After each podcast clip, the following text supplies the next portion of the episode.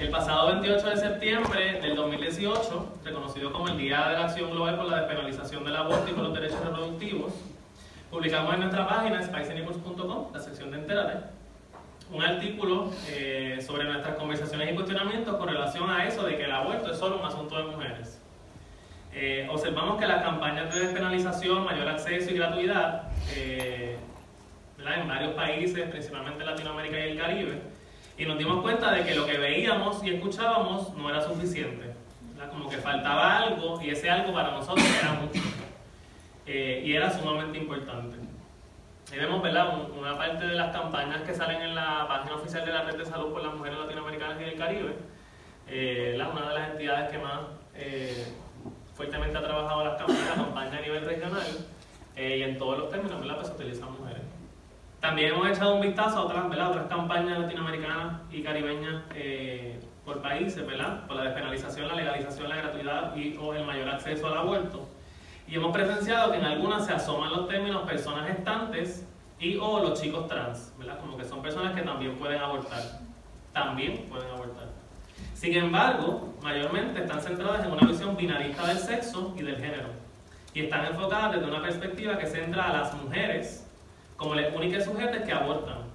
Y estas personas gestantes o chicos trans como les otras, les que también abortan. Eh, ¿verdad? Y estas discusiones, eh, presentaciones, ¿verdad? visualizaciones también se dan al margen. Eh, como un post de Facebook, ¿verdad? como un video, por ejemplo, aquí traemos una, una, un screenshot de uno de los videos que se realizó en, en la campaña argentina por un proyecto particular que se llama Somos Historias, Relatos de Aborto en Primera Persona, están en YouTube, pueden ver varios videos. Y hay el video de Tom, ¿verdad? que es un hombre trans que habla de su experiencia abortando y que este video también se utilizó como parte de las campañas ¿verdad? en Argentina. Eh, y ¿verdad? al lado vemos un post que se retrajo, eh, se extrajo el 27 de marzo, ¿verdad? Eh, de la página de Aborto Libre Puerto Rico, que aunque ha incluido como parte de su, de su, de su, de su discurso el, el, algunos términos de inclusión, todavía sigue utilizando el término mujeres, ¿verdad? como el aborto es un derecho de mujeres. hablar de aborto como un asunto solamente de mujeres es excluyente. Tendríamos que preguntarnos qué mujeres. Así como hay mujeres con órganos reproductivos que teóricamente podrían eh, gestar, eh, que por, múltiples razones eh, no pueden o no desean hacerlo. hay mujeres que no necesariamente son personas con posibilidad de gestación, como podría ser el ejemplo de mujeres trans, mujeres queer, mujeres intersexuales, pero que igual de otra forma pueden ser madres si desean hacerlo. por otro lado, también hay personas en un espectro de identidades que no se suscriben al término mujer, y que pueden y tal vez deseen hacerlo. Volviendo al asunto de las campañas, teníamos muchas preguntas. Eh, ¿Por qué escuchamos predominantemente que solo abortan las mujeres? Eh, ¿Por qué leemos los términos mujer, personas gestantes y madre en un mismo párrafo como sinónimos? Eh, por otro lado, nos preguntábamos, ¿habrán abortado personas queer, trans, no binarias en las clínicas en Puerto Rico? si es así, ¿cómo la habrán pasado? Y de ahí, ¿verdad? Partimos a hacer esto, preguntándonos cuáles serían las historias detrás de esto. Para nosotros el lenguaje es muy importante porque para nosotros el lenguaje construye la realidad. Eh, para las personas trans, queer, no binarias, para nosotros el lenguaje es vital. ¿verdad? Y, por eso también es importante reconocer ¿verdad? cómo el lenguaje reproduce la violencia, especialmente desde el discurso médico. Eso es un poco lo que estamos hablando aquí. Aborto en Puerto Rico. En Puerto Rico llevamos luchando por la autonomía de nuestros cuerpos hace siglos, desde la colonización, la esclavitud, la esterilización, hasta qué baños podemos usar y cómo nombrarnos según nuestra genitalia. A partir de ahí es importante reconocer que llevamos ejerciendo la agencia de nuestros cuerpos en la clandestinidad, porque el acceso en este país es una cosa de clase, de raza y género. Aquí siempre hemos abortado. Le que varía es la metodología empleada para realizar la terminación y cuya selección depende de cuánto puedes pagar. Eh, claro, y de que un médico declare si tu aborto es terapéutico o criminal. Se ha documentado que en Puerto Rico, este, desde 1937, se había legislado para que el aborto fuera permitido en casos donde fuese necesario para conservar la salud o la vida de la mujer embarazada. Eh, debates posteriores en ese tiempo incluso eh, llevaban a cuestionar, eh, querían detener que la, mujer, que la mujer tuviera que probar que estaba embarazada. así que hemos visto cómo estos debates del discurso en 1937. Eh, pero eso no pasó.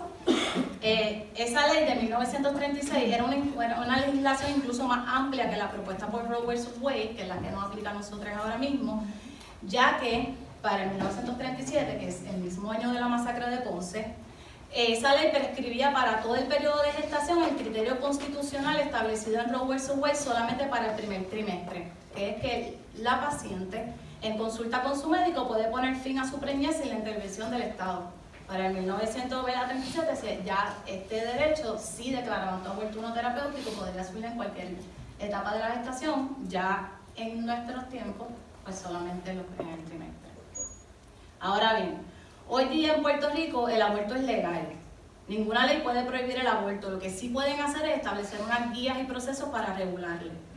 Eh, al mismo tiempo, en nuestras islas, porque somos un archipiélago, según el Código Penal de Puerto Rico, revisado para el año 2012, abortar es un delito. Pero por nuestra relación colonial, a raíz de un caso resuelto en las Cortes Federales de Estados Unidos, Roe vs. Wade, a favor del derecho al aborto, amparado en el derecho a la privacidad, se anula el Código Penal de Puerto Rico y se nos extiende el derecho a decidir si queremos o no continuar con la gestación. Así que nos parece necesario recordar que el gobierno de Puerto Rico no se ha expresado ni legislado a favor del derecho a abortar de las personas gestantes. O sea, si la Corte Suprema revoca el caso Roe versus Wade o si mañana aplicaran solamente las leyes estatales de Puerto Rico, abortar sería un delito con pena de reclusión de tres años. Ok, está puesta en escena en el debate público sobre el aborto con esto del P950, el PS 950 Para nosotros no solo nos obliga a señalar esos espacios donde la ley violenta nuestros derechos humanos, sino que hace imperante que ampliemos las voces y experiencias de todo el cuerpo gestante. Para más que integrar e incluir, podamos transformar la praxis violenta que refuerza el binario hombre y mujer. Y por ende, que a la vez reproduce las mismas estructuras de género que como feministas y transfeministas queremos erradicar al proponer un discurso excluyente, esencializando el aborto como una práctica de mujer. Ahora bien, es sumamente importante recalcarnos que no es suficiente la garantía legal de poder a los servicios, de poder acceder. No es suficiente que sea legal acceder al servicio, este, sino que en la práctica hay otros aspectos que impiden que gocemos plenamente de, esos servicios. Y en esto nosotros nos hicimos, una de las cosas que queríamos hacer era como que, ok, vamos a llamar a las clínicas de aborto y le queríamos hacer una sola pregunta. Era, ¿atienden personas que no se identifican como mujeres? Esa es la única pregunta que queríamos hacer. De las ocho clínicas que aparecen en los directorios públicos, algunas de ellas cerradas, solo dos respondieron al teléfono. Las otras seis sonaban ocupadas las líneas o llevaban a cuadros telefónicos que simplemente no funcionaban. En la primera que contestó nos advirtieron que la información que solicitábamos debíamos pedirla al Departamento de Salud y de paso aprovecharon para aclararnos que las personas que asisten a esa clínica son mujeres, mujeres. Pues en la otra clínica, el doctor nos compartió que ha atendido sobre 100.000 pacientes, ¿verdad? Y entonces yo le pregunto, mira, este, ¿ya has atendido personas que no? En primer lugar, ¿verdad? Yo decía, yo tengo que hacer esta llamada en un sitio abierto, al aire libre, donde yo gritar y salir corriendo, por si acaso, ¿verdad? Me tenía que enfrentar a alguna circunstancia. Así que me fui para la terraza de Bonanza para allá atrás a llamar. Y yo le digo, mira, ustedes atienden personas que no se identifican como mujeres. Me dice, ¿qué es eso? Que físicamente son mujeres aunque digan que son hombres. Y yo, eh, esas que tienen la mentalidad de un hombre pero son mujeres. Eh, si es hombre y se pasa como mujer, yo no le puedo atender. esas que quieren que le llamen José aunque sean Josefa. De esas que han tenido sexo con un hombre y después después se arrepienten, porque a mí me lo han confesado.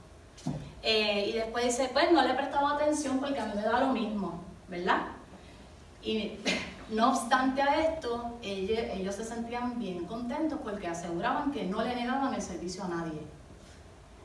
Pero bajo estas condiciones, ¿verdad? Y trigger warning y lamento a todas las personas que se identifican, ¿verdad? Esto puede ser. Pero bajo estas condiciones que implica el acceso a la aborto. Luego de esas llamadas, ¿verdad? Nos metimos a la tarea entonces de llamar al departamento de salud, después de 80 cuadros, 500 llamadas al departamento del departamento del departamento, eh, radicamos una solicitud oficial, eh, ¿verdad? Que tuvimos que enviar un correo electrónico identificándonos, pidiendo información específica, etc. Eh, radicamos esa solicitud oficial de información a mediados de septiembre del 2018 y todavía estamos esperando la respuesta. Parte de lo que quiero mostrar, ¿verdad? Entonces, cómo, cómo hablar de esos retos eh, que, nos, que se nos presentan para de verdad hablar de un aborto, ¿verdad? O de abortos trans-inclusivos. Para presentarles algunos datos, ¿verdad? Este es un estudio bastante reciente, es de un SCOMPES que algunos ya no están ni en Puerto Rico, ¿verdad? Han tenido otras oportunidades, pero que tiene mucha información, ¿verdad? Es un assessment, es un avalúo de, la, de los determinantes sociales de la salud para personas trans y no binarias. En Puerto Rico. En Puerto Rico. Esta, ¿verdad? Esta información trae eh, información de una encuesta ¿verdad? de Estados Unidos que incluye a Puerto Rico, hecha en el 2015, y plantea, por ejemplo, que el 88.5% de los participantes que participaron de este estudio, de la redundancia, eh, tuvieron dificultad encontrando servicios adecuados de salud que respeten su identidad de género, principalmente por el desconocimiento de los proveedores o por experiencias de incomodidad recibir el servicio. Una de cada cuatro personas reportó haber tenido problemas con su cobertura médica por ser trans. Más de la mitad, 55%, recibieron denegaciones de sus planes para procedimientos como cirugías de transición. Eh, factores sociales importantes es que una de cada 10 personas que participaron del estudio reportó haber sufrido violencia de familiares cercanos al momento de salir del closet por ser trans. Y 8% fueron votadas de sus casas, así que no tienen un sistema de apoyo familiar. El 10% de los participantes eh, reportó haber sufrido violencia sexual en los 12 meses previos al estudio.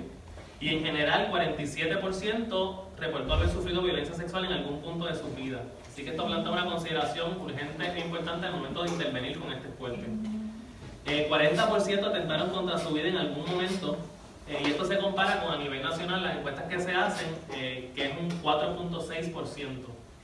Eh, así que formular soluciones para gestionar espacios seguros no es tarea fácil, eh, pero sí es necesaria, urgente e importante. Aquí quería mostrar unas imágenes ¿verdad? de en Estados Unidos, unas compas y compas trans eh, haciendo lo que se llama defensa o escorting ¿verdad? a personas a las clínicas de aborto, porque hay grupos organizados que se paran frente a las clínicas para no dejarte entrar, para persuadirte, ¿verdad? para que no lo hagas. Eh, y esta foto la tomamos ¿verdad? Eh, de una de las últimas manifestaciones, la del 8 de marzo, eh, donde se visibiliza precisamente ¿verdad? Que, que los hombres trans, otras personas eh, ¿verdad? no binarias eh, y de diversas identidades también necesitan ¿verdad? Y se unen a reclamos. Este, esto fue un GIF que hicimos para nuestra, para nuestra publicación, ¿verdad? Eh, para nosotros esta imagen simboliza la necesidad de romper materialmente con ciertos mitos, como que abortar es solamente un asunto de mujeres. En este caso representado por una Marta Caliente y la Cacerse, remedio abortivo no real, que se contaba como ley de Urbana Boricua. Muchos de nosotros le intentamos. También incluimos la ruda, eh, que es aquella planta, planta medicinal, eh, que dentro de sus propiedades puede ser utilizada como abortiva, reconociendo que la práctica del aborto es ancestral y que se ha llevado a cabo de diversas maneras, incluso cuando no existían hospitales ni doctores. Eh, la jeringuilla con el envase en blanco busca resaltar que hay personas trans que están en procesos hormonales y que es necesario investigar también cómo interactúa su tratamiento hormo- hormonal y los distintos métodos de aborto. De igual manera, hay personas trans que no desean someterse a tratamiento hormonal y también abortan. En Puerto Rico, por ejemplo, parte de las propuestas que queríamos traer en Puerto Rico actualmente para tu abortar tiene que ser por un médico. Es la única persona que puede realizar un, un- un aborto en Puerto Rico. Por eso, si los únicos profesionales de la salud que pueden realizar abortos son las médicas, es imperativo que se genere en las escuelas de medicina, tanto en currículos como en la cultura universitaria, una práctica integrada de reconocimiento activo y apoyo intencionado del cuerpo, las identidades y procesos particulares de toda persona que puede estar, que reste el binarismo y comprenda de forma educada y sensible el funcionamiento de, este, diversos de nuestros cuerpos. Este, no todas las personas con útero que quedan preñadas experimentan procesos de pregestación, gestación y parto y aborto de la misma forma. No todos los cuerpos tienen el mismo funcionamiento hormonal, anatómico ni fisiológico y definitivamente no todas las personas asumimos este proceso este, de manera psicoemocional este, igual. Otra de las propuestas ¿verdad? que traemos es operacionalizar la transinclusividad en la provisión de servicios de salud sexual, ¿verdad? en términos amplios, pero haciendo un énfasis en el aborto. Eh, hay. Hemos visto otros modelos que aplican, por ejemplo, eh, cómo hacerlo a nivel institucional, cómo que las facilidades sean más apropiadas, que las promociones sean más inclusivas, que las, las comunicaciones que emita la organización también sean más inclusivas, que el uso del lenguaje del personal, eh, ¿verdad? que se tomen consideraciones sociales eh, y de experiencias previas de la persona, eh, como hemos mencionado, por ejemplo, experiencias de victimización, experiencias de trauma. Y entonces, dos, eh, estos son unas imágenes hermosas que encontramos en Facebook de Kinky Vibe y Secuencia Disidente que materializan artísticamente pues, todo esto de que estamos hablando. Entonces también dos mitos que me parece súper importante este, acabar con ellos es uno que cuando en 1973 se saca la homosexualidad del DSM también se saca la cuestión de la identidad de género, es así Actualmente para las personas eh, trans la, el diagnóstico es disforia de género. ¿Entienden? Estas cosas no están erradicadas, esto está pasando actualmente. Y esto depende mucho de si a ti te van a dar hormonas, a ti te tienen este, en muchos lugares que diagnosticar con disforia de género. Si tú vas a someterte a algún proceso este, quirúrgico, te tienen que diagnosticar con disforia de género. Eh, y lo segundo es que también en, muchos lugares eh, del mundo todavía te imponen a las personas trans hacer cambios en su cuerpo eh, para reconocerte el derecho de llegar a cambiarte el nombre, etcétera. O tienes que estar en un proceso hormonal, o tienes que estar en ruta a un proceso quirúrgico, o hasta este, cirugías que llevan a la esterilización. Eh, Así que queremos acabar con una cita. Les invitamos a que lean el artículo. Eh, muchas personas asumimos abortar como una reivindicación de nuestro proceso identitario. Es nuestro derecho. Mi cuerpo es mi decisión. No hay que empezar de cero. Tomemos estas reflexiones como punto de partida en las conversaciones dentro de nuestros espacios colectivos. Es nuestra vida la que está en juego en todo momento, la que se mece en un hilo fino ante tanta violencia. Integrarnos de maneras amorosas y conscientes es vital. Nos tenemos. Hashtag. Vuelto libre, segura, accesible, Gracias.